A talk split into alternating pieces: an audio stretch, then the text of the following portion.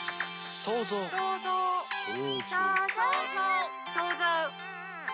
像この番組はオリジナルミュージカルを制作興行する株式会社プロトピアの水島由紀奈とアシスタントの若生がお送りする創造妄想トーク番組です毎回本の一節を紹介しそこから着想を得て想像妄想した未来の社会や人の価値観の変化などを超主観トークでお届けしますそれでは今日もこととっていきましょう想像ことといレイディ皆さんこんにちは創造ことといラジオアシスタントの若生です株式会社プロトピアの水島由紀奈です前回は社会に適合できなくて亡くなる人が昔は少なかったとおっしゃっていましたね。今はそれが増えているわけですよね。という一節から実社会やドラマなどにおいて自殺の理由に共感する風習を変えたいという想像妄想を広げてお送りしました。そして水島さん。はい。今日は何かいいニュースがあるそうですね。そうなんですよはい。あのプロトピアで制作しているオリジナルミュージカル人間ライブラリーという作品の話をまあ多々ラジオでもしているんですけれどもうんうん。実はですねその脚本と楽曲を別の団体の方に提供することが決定しまして、おすごい。先週ね、情報公開もあったんですけど、うんうん。スロータステージさんというところが主催をしてくださって、普段2.5次元系の舞台に出てらっしゃる役者さんたちが人間ライブラリーを演じてくれることになりました。おめでとうございます。いやー、愛ちゃんがね、はい。男の子になったり、うんうん。愛とジョーは親子なんだけど、シンとジョーっていう名前に変えて、はい兄。弟になったり、ああ、もともとの設定が変わってるわけですね。そうそう、レイが男の人だったんだけど、女の人になったりとか、大変身を遂げておりまして、うん。前回のね、自殺の話でちょっと人間ライブラリの話したと思うんですけど、まあ、はいそういうこともあってね、書き直してたんだよね。うん、なるほど。それで、今回そういう話題が出てたっていうことですね。いつ頃公演があるんですか今年の8月9日から13日まで、上野ストアハウスという劇場で開催されます。で、なんと今回ダブルキャストなんで、いや、それも楽しみ。いやそうですよね。 なんかまたね、同じお話、脚本で、うんなんか違うものが見れそうで楽しみですね。配信もね、あるようなこと言ってたから、ぜひ、ご興味ある方は。はい。いやーいい夏になりそうですね。そうだね。暑い夏になりそうです。暑い夏になりそうですね。はい、そんな感じで頑張っていきたいと思います。 頑張ってください。はい。はい。それではラジオ本編に行きたいと思います。今回の一節を教えてください。はい、今日の一節です。私の世界はあの一瞬で変わりました。嫌だなヘルツからありがとうヘルツへ、過去も未来も含めて感謝のパラレルワールドへ移ったのです。です。はい。ありがとうヘルツがめっちゃ なんか可愛い、可愛いですね。ヘルツってね、周波数帯のヘルツのことですね。はい。今日は現象が一変する量子力学的パラレルワールドの法則という本からの一節になります。村松大輔さんの本でサンマーク出版から出ています。まあ、ちょっと前にさ、超スピリチュアルな本紹介したじゃないあ ?44 回にアースチェンジ近未来の警告書っていう本をね、紹介したと思うんですけど、はい。まあ、その時に、なんか超スピリチュアルな本読んだから、そういう同じ現象を超科学から読もうかなって思ってなるほど。読んだんだけど、普通にスピリチュアルな本だった。 もう科学とスピリチュアルは表裏一体的なとこがあるんですかね。いやー、その後ね、あの、何冊かスピリチュアルな本読んだんだけど、はないんか。最近スピリチュアル業界がうん量子力学をよりどころにしているということがよく分かったね。なるほど。科学で 量子力学と相性がいいんですね。スピリチュそう、アルは相。性がめちゃくちゃいい。なるほど、なるほど。あ、でもね、面白かった、面白かった。すごく面白かったし、 あの、発見もとっても多くて、うんうん。本の概要としては、あなたの周波数帯が変わると、現れる人、物、ことが変わる。観測すると出現する。素粒子の摩訶不思議な性質に目を向けると、これまで説明できなかった多くの現象を解き明かせるばかりか、私たちが日頃目にしている物体が、実はいかに実体のないものであるかにも気づくことができます。そして、この量子力学の考え方を応用して実生活に活かせば、面白いことが起こると筆者は言います。これまで SF だけの話だと思われていた平行世界、いわゆるパラレルワールドですね、が実はすぐそこにあり、いつでもつながれるというのです。本書はその理論と実践法を解く、これまでにないコンテンツになっています。変化の乏しい普段の毎日が一瞬でエキサイティングなものに変貌する。あなただけのパラレルワールドが体感できます。読後、あなたにどんな変化が現れるのか、どうぞお楽しみにお読みくださいという本でした。パラレルワールドに移動できる方法が書いてあるんですね。そうそうそう。なんか知りたいじゃん。めっちゃ知りたい です。でこの本読むまではそのパラレルワールドを移動するっていうのはものすごい大変なことなのかなって思ってたんだよね。うん、なんかそう時間軸とかも違うイメージだし、うんうんパラレルワールドってなんかそういうイメージで考えてるとすごい大変なことな気がします。でもなんか、もっと身近なものなのかなって思った。へえじゃあ、ざっくり方法というか理論を説明しますね。お願いします。 まずですね、まあ、人の体なりなんなり、物質を最小限に分解していくと、一番小さい単位が素粒子になります。で、素粒子は17種類あるんですって。で、その中を大きく2つに分類すると、物質を作る素粒子とエネルギーを作る素粒子の2種類に分けられるそうです。うんうん。今回はそのエネルギーを作る素粒子の一つであるフォトンが主役になります。フォトン。うん。17種類ある素粒子のうち、どのぐらいの時間存在してられるかっていう時間がみんな違うんだけど、うんうん。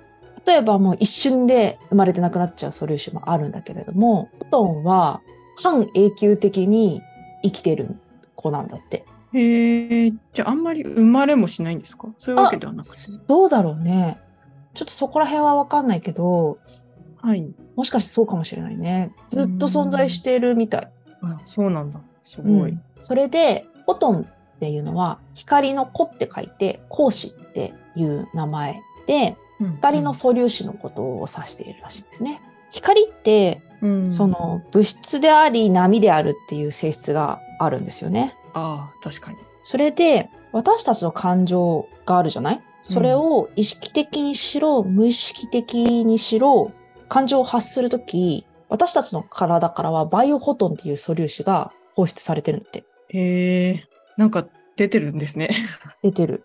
そもそも意識っていうものがフォトンの塊ああ。なんだってね。うん。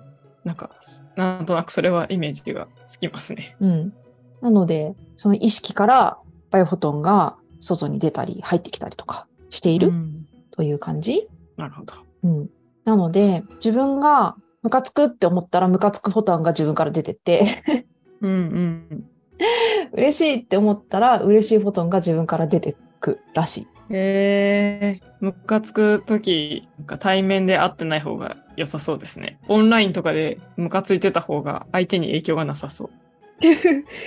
なんか、もちろん対面してた方が影響はあるかもしれないけど、 うんうん。その、きっとデジタル的な側面も持ってるからね。そうですよね。面白いですね。うん。だから外に喪失されてったフォトンは波になって他人や自分に影響を与えるんですね。うんうんうん。寄せては返してって。なんか自分に返ってくるってそういうことなのかなってちょっと思うよね。自分の感情が相手にさ、うんぶつかって、相手にぶつかったから波が返ってくるみたいなさ。うん、確かに。なんかイメージしやすい。でも、その自分に返ってくるっていうのうんが、素粒子で考えると。うんそれで、その、この波がさ、いろんなところから発せられて行ったり来たりしてるじゃない。うんうん。この波を電子の波、電波だと捉えてみる。そうすると、感情ごとに発する周波数が違うんだって、電波の周波数が。へえ。波の細かさが。階級になってる感じうんうんイメージとしてはラジオのチャンネルがい一番イメージしやすくて、ああ、はいはいはい。 1から10までのラジオの番組があるとするじゃん。はい。そうすると、1は苦しい感情の周波数。うん。 2は悲しい、3はつまんない、4はみたいな感じで、で、10だと楽しいとか嬉しいとか、愛とか上の方に行くと、まあ良かったりするとすると、うんこの周波数帯のどこに自分の感情のチャンネルを合わせるかによってパラレルが変わるんだって。うん、あ、周波数帯によってパラレルワールドが分かれてるそうそうそうそう。ことなんですね。えー、そうなんだ。なんか、そうなんだ。パラレルワールド、 パラレルワールド、さっき言ってたみたいにめちゃめちゃ大しそうなものだと思ったから、うん。ちょっとイメージと違ったのかもしれないけど。でしょでしょはい。で、今回の一節ね。はい。私の世界はあの一瞬で変わりました。嫌だなヘルツからありがとうヘルツへっていうのは、嫌だなって思ってた周波数帯にチャンネルが合ってたんだけど、ありがとうっていう周波数帯にチャンネルを合わせたら、見えるものが変わってきたんだって。で、量子力学的に言うと、過去も未来も変わるって言うじゃん。うん。で、過去ってどうやって変えるんだろうってずっと思ってたんだけど、その今までの同じ現象をね、嫌だなって思って過去を思い出してると嫌な面しか見えてこないけど、ありがとうっていう感情を持って過去を観測し直すと、あ、すごくあの時こういう風にしてくれてたんだとか、見える面が変わるんだって。あー、めっちゃしっくりきた。だから過去が変わるんだって。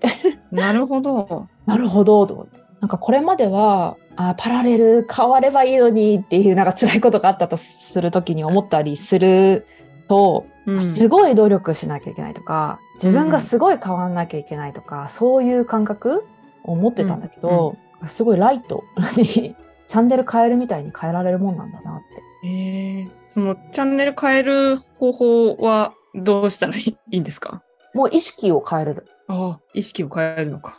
うん。自分で、自そう分そでうそうですよね。そういう風な嫌な周波数帯にいると、やっぱり同じ周波数帯に合ってる情報とか、環境とか、うんうん人とかと通じ合っちゃうんだって。うーん。意識を変えて、その状態を観測する。うん。ずいぶん前にさ、第15回でね、話した二重スリット実験ですね。のお話、うん。アイディアと近い部分がありますけれども。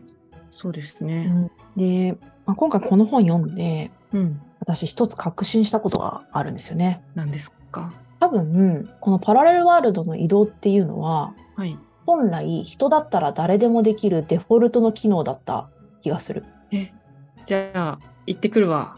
みたいな感じで、みんそなう共通の知識で、みんうなん共通の、まあ、機能だったってことですか。でも、何万年何千年っていう間に世代交代してるうちに、うん忘。れちゃったんじゃないかなって。なんか、もったいないですね。まあ全然違うとこで見た動画でね、はい。まあ、スピリチュアルの動画なんだけど、古代人がその自分の魂の修行のために、わざと自分たちの周波数帯を下げて、うん。この世界で暮らしてたんだけど、対立がひどくなりすぎちゃって、うん。まあ、天変地異とか起き始めてで、そこから脱するために周波数をグーって上げて移動したんだって。そしたらうん対立してた人たちが周波数帯が高くなっちゃったから、なんか仲直りしたみたいな話を聞いたことがあって ね。ええー、すごい動画ですね。 もしかしたら自転車のギアを変えるぐらいの気持ちでパラレルを変えれるんじゃないかと。うん、人間は。そう。で例えばギアをさ、グッて入れると自分の負荷がさ、高くなるじゃん。うん、うん。けど進むのは速くなるでしょはい。だから辛いけど成長が早い周波数帯にわざと自分でギアを変える。あーなるほど、なるほど。で、軽くすると楽だけど、なんかこぐ、こぐっていうかあんまり速くない みたいうんな。うんうんでも自分にちょうどいい負荷の自転車こいでて楽しいっていう場所もあるじゃない。うん。ありますそね。れがちょうどいい周波数帯だったりとかして、あちょっと大変だけど成長したいからギアここら辺まで入れてやってくるわ、みたいな。疲疲れたからギア戻そう、みたいな。しばらく楽しもう、みたいな。ゆっくりしよう、みたいな。そうやって自由に行き来していた気がした。うーんなるほど、ま、今までというか現代より前の人たちはうん。だけど、そのギアチェンジの仕方があるって忘れちゃって、うんあ気づいたらどんどんどんどん重いギアにチェンジしちゃっててはいはいはい。で立ち行かなくなってるのが今なのかなっていやーじゃあみんなギアチェンジした方がいいですね。自分のうんちょうどいいところに。まあその無意識にできてる人たちも世の中にたくさんいると思うんだけど基本的に思い悩んじゃう人とかうんうん。嫌なことが周りにいっぱい起こる人たちっていうのはどんどん自分の周波数帯をそっちの方に持ってっちゃってうん、でもそれはメリットもあるんだよね。そこを乗り越えれば、乗り越えればっていうか、そこの修行をうまくすれば、うん、魂がぐっと成長するかもしれないけど、魂を成長させるってことすら忘れちゃってるうん、人たちがその方向行ったら、どんどんギアだけ入っていっちゃうっていうかさ。そうですねなんか求めてる方向ではなさそうですね結果的にというね、うんうん風な妄想を今回はしました。えー今日のお話アイディアは、ストーリーのアイディアっていうよりも、演出のアイディアなんだけど、例えば舞台上にまあ3階建てぐらいの櫓を組んでね、じゃあ見た目なんか3層にあってみたいな感じそうそうそう、そこを階段で行ったり来たりしてストーリーが進んでいくっていうような作品。うおーなるほでど上の方の階が周波数帯が高くて、下の階が周波数帯が低いみたいなうん設定で、でもそれはお客さんには言わないのね。うんうんで何かが起きたり会話していく中で登場人物が発する感情とか捉え方で回を移動していくのよ。だから一人の登場人物が超ポジティブに話してて3階にいるのに会話してるのに、もう一人は1階にいるみたいなうんうん捉え方が違うなるほどとか同じ階で話している段階があって人によっては上の階に移動していくけど人によっては下の階に移動していくみたいな感じ、あー役者さん大変そうですねそうだねめっちゃ歩きそう衣装のタイミングで下の階に移ってとかさうんうんうんうん で途中で潜るぐらい下に行って どんどん上に上がってくるみたいなのが基本のストーリーじゃストーリーだよね。で周りをね固める役者たちはもう1階からう動かない人がいたりとかするかもしれないです。そうですねなんかそれを確かに明示的に、うんまあもう最初はお客さんは知らないかもしれないけど、うん、見てると面白そうですねみたいなね。なるこんなことを今回考えました。はい、ありがとうございます。はい今日もいろいろと想像、妄想できたのではないでしょうか。想像ことといラジオでは、リスナーの皆様の想像、妄想、感想を募集しております。ラジオの紹介欄にある Google フォームからぜひ投稿をお願いします。はい、お願いいたします。来週は、アイウトン・クレナッキさん、世界の終わりを先延ばしするためのアイディア、人申請という大惨事の中で、を題材に妄想トークを繰り広げます。お楽しみに想像ことといラジオは毎週木曜朝7時に更新予定です。ぜひフォローをお願いします。さて、いかがでしたでしょうかぜひリスナーの皆様の感想、想像、妄想も聞かせてください。